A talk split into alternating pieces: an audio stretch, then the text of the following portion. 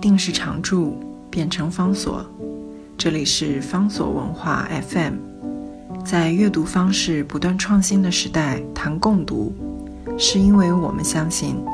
当我们在阅读时，也同时在被阅读。五零年代，洛夫在写《十世之死亡》的那个年代，好多台湾的诗人在写诗。他们为什么要写诗？他们写诗的动机是什么？这是一个有趣的一个问题。为了名，为了利吗？他们出的诗刊诗集能够卖几本，能够找到多少的读者？所以，我们今天看那个时代台湾现代诗的故事。留下来都是说，哎，这些人他们如何省下？因为很多都是军中在军中服役，在军中服务的，所以他们只有那么微薄的心想。然后呢，有些人呢赔上家产来干嘛呢？来办诗刊，来出诗集，也没有多少人认识他们，更不可能有足够的利益让他们的投资，让他们投入能够回本。那为什么还要做？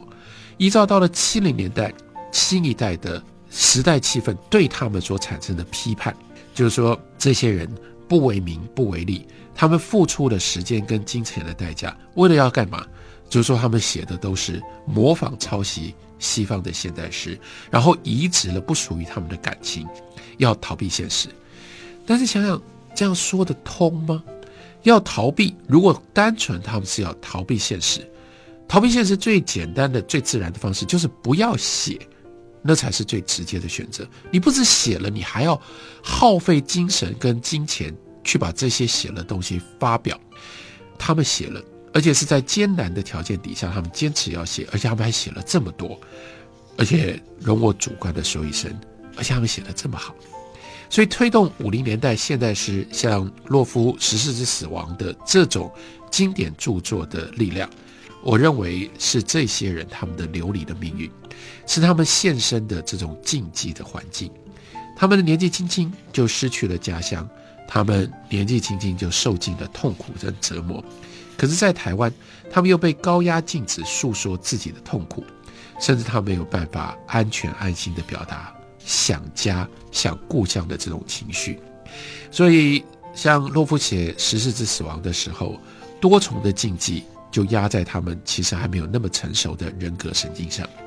他们都是男人，都是中国男人，也就意味着社会文化上面设定他们要很坚强，要冷静的近乎麻木无感情的人，他们不能大笑，更不能大哭啊，甚至他们甚至不能够表现出自己害怕或者是不安，而且这些人他们还处在比一般男人更男人的这种军队的环境里面，哭笑害怕不安。不只是违背常态的预期，你还有可能就会招来训诫惩罚，留下来被鄙视、被辱骂、被隔离、被霸凌的长期的后遗症。更重要也更可怕的是，那个时代在军中、在社会上，威权无所不在的监视，还有威权近乎绝对的罗织的自由。如果你表达了流离的痛苦，你很容易就被上纲、被罗织。你表达你对家乡的思念，也很容易被罗织。这样的罪名在那个时代都是足以致命的。所以这些人，他们痛苦，他们想说，他们有存在上面最强烈的动机，需要借由诉说来发泄、来疗伤。但是他们不能说，至少他们不能用正常的方式说。那五零年代的现代诗呢，找到了也依赖于一套迂曲。隐藏、压抑的语言，来表达这些诗人们他们内心无法面对，也不容许被记录，却对他们来说没有办法彻底遗忘、取消的痛苦跟恐惧。台湾现代诗的重要的成就，也就在于找到了这样一种迂回、压抑的语言，来表达难以抒发的多重、深刻的不安跟恐惧。这种恐惧没有办法用一般正常的语言来表达。而且，如果用浅白直接的语言讲述了那样的时代气氛过去了，也就不会再有任何的力量、任何的意义，不可能留得下来。迂回跟压抑让特殊的时代情感变成了艺术，所以我一向都认定，台湾现代诗的黄金年代，大约是从一九五六年到一九六五年。几位了不起的诗人，例如雅璇，他所有的诗作。几乎都完成在这几年。郑愁予最为人所熟识的那些诗，后来收入进《郑愁予诗集》的，也差不多都是在这几年当中所写成的。另外还有伤情最好的、最震撼人心的诗，还有现在基本上被遗忘了，但是非常精彩、非常杰出的，像方思、方心、方琦，当时号称叫三方，这三位诗人，他们那些绝对值得重新好好的认识、去读的诗。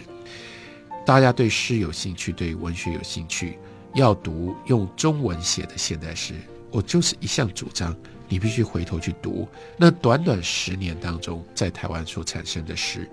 读那些诗，你就必然会产生一种对于诗的高度品味标准，轻易可以看得出来。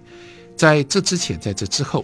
不管是在大陆、香港或者台湾的中文现代诗有多高的成就，又有怎样的不足的缺憾，我想比对阅读之后，你也就能够理解我心中持续不可思议、惊异的敬意。怎么可能在这么短的时间当中，创发产生了那么多精彩、各具风格、无可超越的诗作？所以今天我们纪念洛夫，但对我来说，不只是纪念洛夫，而是要纪念洛夫曾经参与过的那个时代，那个台湾现代诗的黄金十年。同时，借由纪念洛夫，唤醒大家不要把那个十年这么样轻易的抛弃，给忘掉了。在那样的一个环境当中，他们对于艺术、对于诗，有那么样精彩的、有那么样坚决的一种坚持。对他们来说，艺术的功能就是在气绝现实，彰显真实。什么时候真实才能够浮现？那是当显意识跟世俗的防卫被放松了，当我们进入到一种不自觉的梦幻或者是联想的状态底下，我们无意识不知道自己在思考的时候，我们才有机会离开所有的这种虚伪、所有的假，我们才能够碰触到真。这也就是自动书写跟超现实主义的核心观念的来源。而洛夫的《十世之死亡》就是一项大型的超现实主义自动书写的探索。在洛夫自己很可能都搞不懂什么是超现实主义，什么是自动书写的时候，他就写了这些诗，因而那样的探索更加的纯粹。洛夫的文字语义一直都徘徊在恍惚的状态当中，始终抗拒服从既有的文法或者其他的理性的规范，所以创造出一种神智游离的环境，让最深层的痛苦可以在某一些缝隙当中给浮现、挤压出来。那样的诗当然是不合逻辑的，也就不能够不应该用日常生活逻辑跟日常语言的文法来理解。这样的诗，甚至有一些诗句是不需要被认真看待的。关键不在于诗句，而在诗句的构造。借由这种迷离构造形成的语言的缝隙，我们从中间查知缝隙究竟透显出什么样的色彩、亮光，还有呢？如超现实梦一般的情景，超现实主义的诗其实没有那么样难读。如果你有心理准备，对自己虚假的外缘存在、表面光冕堂皇的作为有一种隐约的鄙视，至少是不安的话，这种诗不能用国文课教的那种方法来读。可是，如果愿意静下来，你能够专注，你能够愿意去挖掘字意后面的微光。用挖掘自我生命中不堪的逃避的意念来完成，那不是单纯的阅读，而是让我再说一次，那是挖掘。洛夫之所以是诗魔，有一部分来自于他的功力，还有一部分来自于他极为不安定的性格。在诗的创作上面，他尝试过许多不同的形式，一直不安于一般写诗的形式。《十世之死亡》每一段都十行。固定都分成五行的两段，形式工整，相当的严格。到了两千年，他又发表了号称是中文世界最长的长诗，那是三千行的飘木。他就清楚显现了他要打破规范记录，去到别人没去过、去不了的创作端点的冲动个性。洛夫还玩过引题诗，例如说他写成了一首二十行的诗。直排诗句的每行开头的第一个字，横着读过去，就变成了“我以目光扫过那座石壁上面，即凿成两道血槽”，就是他自己的诗。那是一种游戏，那更是一种魔性的炫耀，